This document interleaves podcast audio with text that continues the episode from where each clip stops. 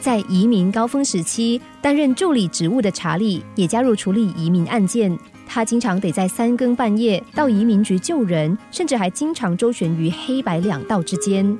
每天，查理都开着一辆严重掉漆的车子，在各个小镇间奔波。一路的磨练，让他终于坐上了正式律师的职位。媳妇熬成婆之后，他的办公室变大了，工作人员也变多了。甚至连那掉漆的车都换成了帅气的名车，出入备受人们敬重和礼遇。虽然他的事业发展还算顺利，但是天有不测风云。先是把资产全注入股市，却不熟悉市场，最终惨赔。更不巧的是，该年移民法修改，职业移民的配额一夕骤减，他的生意顿时跟着一落千丈。多年累积的辉煌一夜之间倒下，让查理一时间不知所措。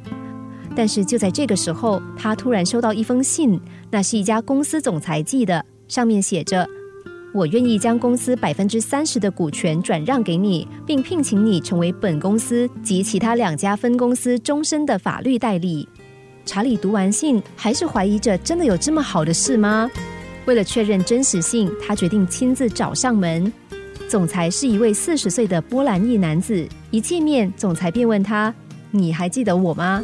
查理摇了摇头，总裁则是笑着点头，然后从抽屉里拿出了一张泛黄的十块钱汇票，上面还夹了一张名片，名片上就印着查理的地址和电话。查理一看，却一点也想不起，竟然有这么一件事。这个时候，总裁说：“这是十年前的事啦，当时我在移民局排队办理工作卡，然而排到我的时候，移民局就快到休息时间了。”当时我不知道工作卡申请费用多涨了八美元，移民局拒绝收个人支票，我又没有多余的现金。那天我如果拿不到工作卡，雇主就要另雇别人了。